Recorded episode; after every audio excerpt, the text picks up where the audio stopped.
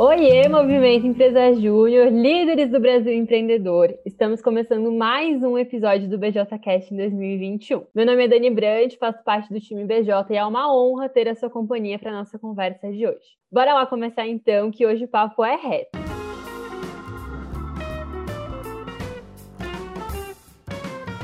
O mês de maio marca o início do terceiro bimestre do ano e é sinal também que estamos quase chegando no segundo semestre. Por isso, é importante que a gente entenda o cenário de resultados que a nossa EJ está inserida e consiga traçar também os próximos passos com base nesse entendimento. Por isso, hoje o nosso episódio é um episódio bônus que vai trazer bases para que daqui em diante a gente converse até o final do mês sobre estratégias para avançar na corrida de alto crescimento. Hoje vamos falar de dados. E para a gente começar de fato, não tinha como ser diferente. Antes de chamar todos os nossos convidados aqui, eu queria pedir para a Beta do time BJ, que já teve com a gente aqui no BJcast alguns episódios atrás, trazer qual é o panorama de resultados que a gente está tendo a nível Brasil.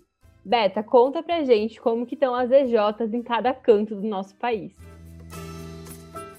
Oi, oi, pessoal, como vocês estão? Espero que esteja todo mundo bem, muito ansiosos para o papo que a gente vai bater aqui hoje. Falando um pouquinho sobre nossa rede, assim, acho que eu não poderia deixar de comentar que a gente fez o melhor abril assim da história, então a gente está caminhando muito bem, mas ainda tem muita coisa a ser feita. Atualmente a gente tem 26 EJs alto crescimento na nossa rede, 26 EJs que adiantaram aí suas metas e já conseguiram atingir os três indicadores. Nós temos, né, 297 empresas juniores com muita constância de resultado e integrando ali o farol verde, então fazendo parte do farol que realmente aponta que elas estão conseguindo entregar soluções mês após mês e aí, quando a gente olha assim, né, principalmente para esses EJs que estão tendo constância e que já atingiram alto crescimento, a gente consegue perceber uma concentração muito grande em cursos como administração, engenharia civil e engenharia de produção. Então, são os cursos ali que estão comandando esse ranking. Temos 167 empresas juniores no farol amarelo, então que estão ali no quase, mas que eu tenho certeza que esse mês de maio vai conseguir estar tá atingindo suas metas. E temos alguns números que não são tão felizes assim, mas que vamos trabalhar muito muito para mudar, que são de 598 empresas juniores no vermelho, no farol vermelho, e 234 empresas juniores ainda zeradas, né, que não conseguiram vender pelo menos uma solução. E aí essas empresas juniores, tanto no vermelho quanto zeradas, estão mais concentradas ali no Nordeste e no Norte do país.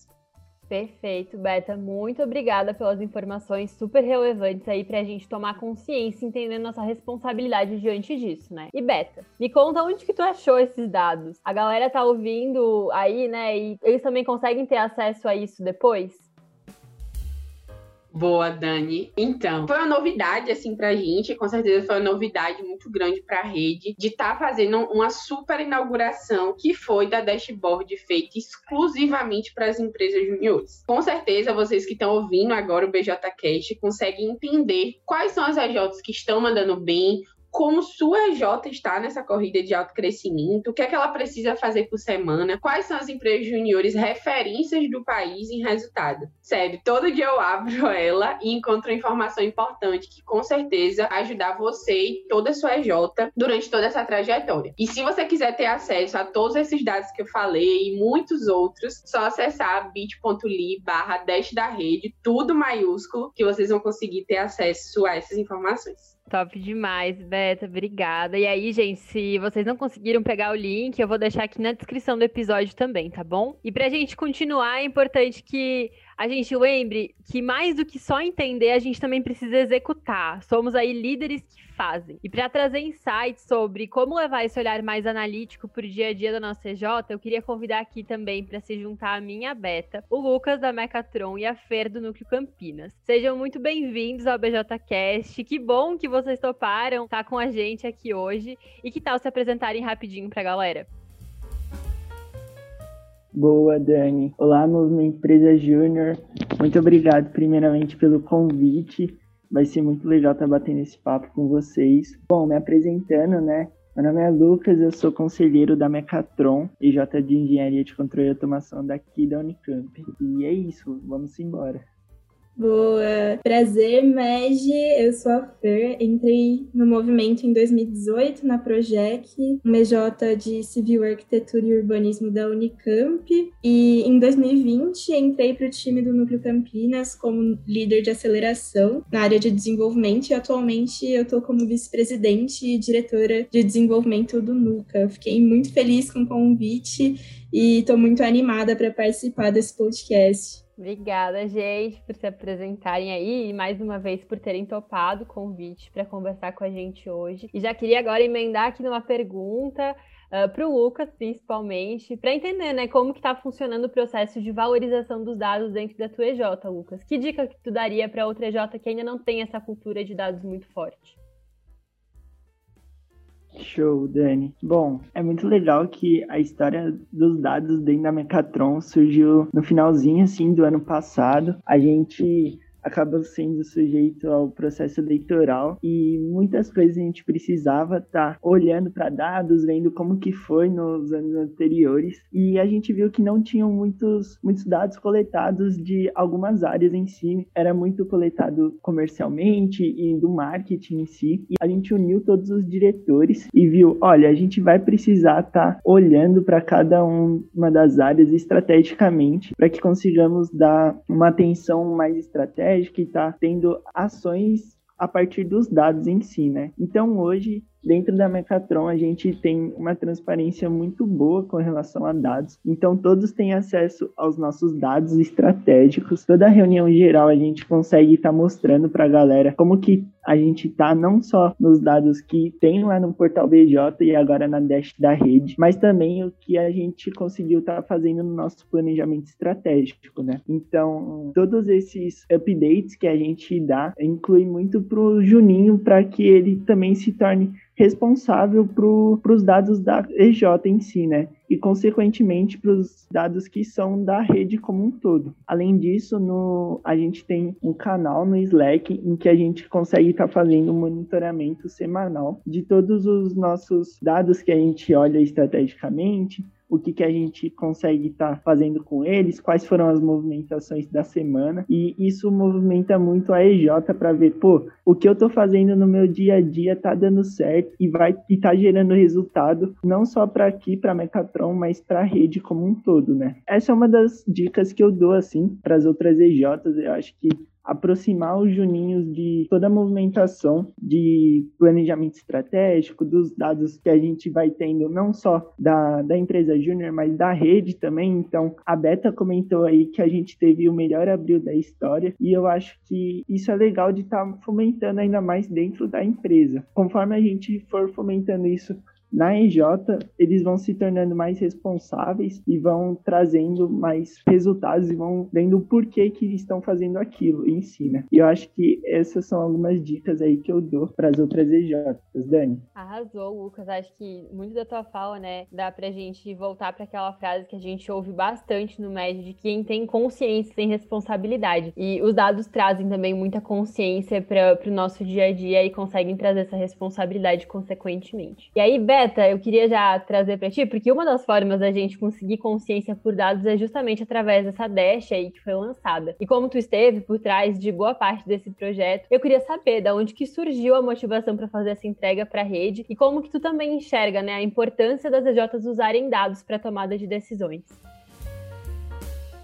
boa. É engraçado porque a gente está vivendo um processo mundial de tomada de decisões com base em dados, né? As grandes empresas, as empresas que somos muito fãs, que a gente tem vontade de trabalhar, tomam suas decisões com base em dados, assim. Acho que isso fez muito parte do meu estudo e do estudo da equipe, assim, que estava por trás disso. Então, Nubank, Coca-Cola, Apple, Google. Então, por que não iniciar esse processo de educação frente a dados para toda a nossa rede? A gente sabia que a gente precisava levar esse importância para todo mês. E aí, por isso, esse foi o primeiro passo, né? Para mostrar para a rede a importância dos dados, porque a, a Dash ela gera esse direcionamento para tomar decisões mais assertivas. Não só para sua EJ, mas para as EJs que estão ao redor da sua. Que a gente consiga com a Dash também gerar um senso de colaboratividade, fazendo com que as EJs saibam quais são as EJs que também não estão mandando bem e como que a gente pode estar ajudando essas EJs. E as EJs que estão mandando bem, para que a gente consiga entender quais são as referências da nossa rede e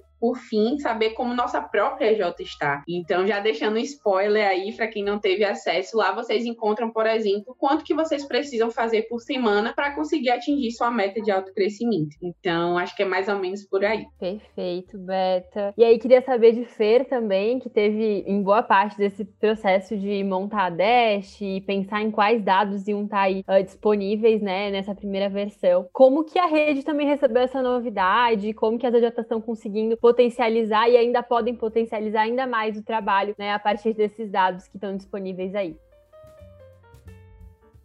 Boa. Não teria outra palavra para falar sobre como a rede recebeu isso, senão entusiasmo. Foi uma, um lançamento muito completo, o dashboard, com coisas que fa vão facilitar muito a vida de todas as EJs, a vida de todos os empresários juniores, muito porque a ferramenta traz uma automação que facilita muitas coisas e muitas EJs comentaram que não tinham acesso a esses dados, mesmo estando na EJ dois anos, três anos, nunca monitoraram isso, nunca tiveram um monitoramento, por exemplo, a respeito do que a Beta falou, de estar olhando para qual gap semanal que a sua J teria que estar cumprindo para atingir a meta. Então, muitas vezes, apesar de ser possível calcular, as EJs não tinham esses dados. Então, foi uma ferramenta muito versátil, é uma ferramenta muito visual, prática, fácil de estar tá utilizando ela no dia a dia e acredito que vai melhorar muito a produtividade das EJs, porque muitas vezes em alguns pontos de contato, a gente chega a orientar e a comentar com as EJs sobre a necessidade de tomar decisões olhando para dados, mas sem elas terem a ferramenta, isso dificultava muito, o que levava algumas EJs a criarem processos para começarem a utilizar esses dados, e esses processos demandavam muito tempo, esforço e muitas vezes não geravam resultados, né? Então, é um ponto muito importante que foi algo muito mais prático que foi proposto,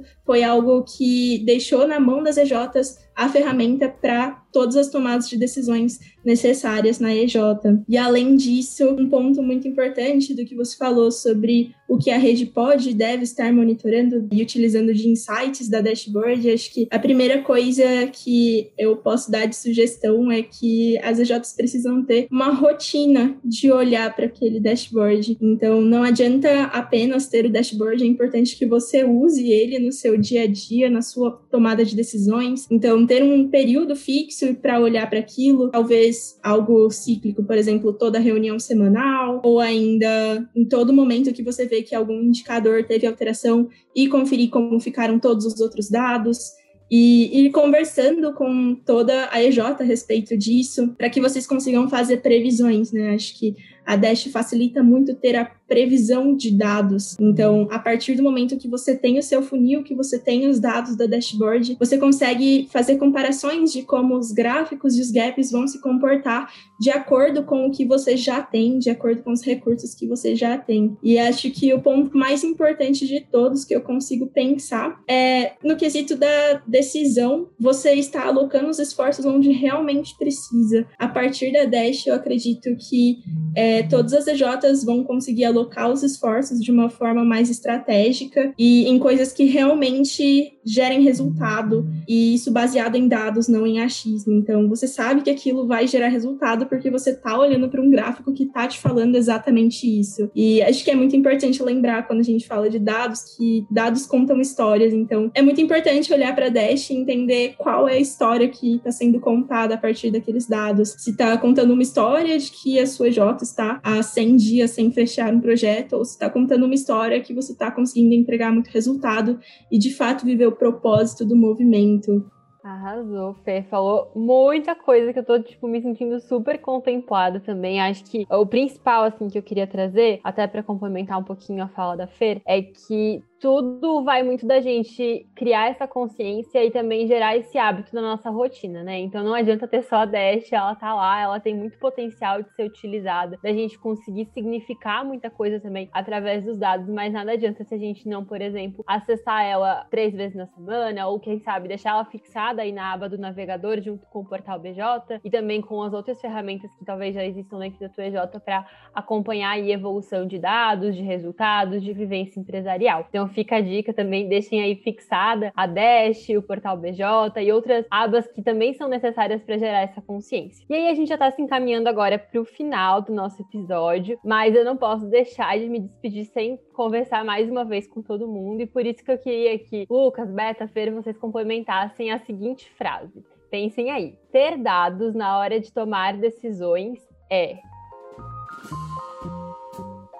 Boa. Para mim, ter dados na hora de tomar decisões é essencial. Então, tá se baseando nos dados e tá conseguindo trazer cada vez mais tomada de decisões estratégicas e tá vendo como é que foi a evolução daquele dado ao longo do período, assim, então, do mês, do ano, do semestre e tá fazendo com que ele seja algo totalmente estratégico em si. Acho que é isso, Dani. Bom, para mim, ter dados na hora de tomar decisões é o primeiro passo. É o primeiro passo para aquele projeto, é, aquele, é o primeiro passo para aquele processo. Então, antes de tomar qualquer decisão, antes de iniciar qualquer projeto, dá uma olhadinha nos dados que envolve aquilo, que eu tenho certeza que vai dar muito bom. Para mim, ter dados na hora da tomada de decisões, acho que é uma evolução. Na minha época de EJ, não tive isso. E acredito que a partir da Dash a gente vai conseguir ser mais orientado a resultados e focar esforços onde realmente é estratégico e traz resultado. Boa, gente, do RT em tudo que vocês trouxeram. E é com essas palavras aí de impacto que complementaram a frase que a gente vai fechando mais um episódio do BJCast. Beta, Lucas, Fer, muito obrigada pela participação de vocês. Foram aí dicas e reflexões super relevantes e bem aplicáveis, né, pro dia a dia da nossa EJ. E sério, como o Fer falou, era meu sonho quando eu tava na EJ ainda, como diretora de marketing VPGG, enfim, ter acesso a, dados, né, como esses que estão aí na Dash. Então, queria agradecer também todo o empenho da galera que idealizou e lançou esse projeto para a rede. Obrigadão, Dani, obrigadão, Beta, Fer, por ter participado desse podcast. Foi demais, assim, o bate-papo. E é isso, galera. Agora é usar muito, usem e abusem dos dados, utilizem tanto o portal como a Dash, assim, acho que vai estar tá agregando bastante para as EJs. E é isso, contem comigo. É isso tudo, pessoal. Obrigadão por terem ficado aqui com a gente até o final. Espero que vocês usem muito, foi feito com muito carinho. E qualquer feedback, qualquer nova informação aí para melhorar cada vez mais, estamos super aceitando. Obrigada, BJ, pelo convite. Adorei participar. Tive vários insights ao longo da conversa também, que já vou aplicar e já vou conseguir conversar com algumas EJs sobre. E é sempre um prazer estar aqui com vocês. E bora que vai dar muito bom usar essa Dash, galera. E se você ainda não conferiu a Dash, imagino que nem preciso dizer, né, depois de tudo que foi dito aqui, para abrir logo esse link e dar uma espiadinha. E mais do que isso, lembrar também de mandar para todo mundo da EJ, tanto o link aí com os dados, mas também o nosso episódio de hoje, que complementa super, né, o que tem lá disponível para vocês. Se quiser também fazer a vibe influencer dos dados, posta um story marcando o BJ no Insta quando estiver fazendo as análises ou ouvindo nosso podcast, que a gente vai amar saber, né, como que esse conteúdo tá chegando aí na sua casa e na tua EJ. A gente fica super na expectativa para ver vocês colocando essas análises, os insights aqui em prática e já também trago que o próximo episódio vai complementar demais esse aqui que a gente acabou de lançar e eu te espero para nossa próxima conversa.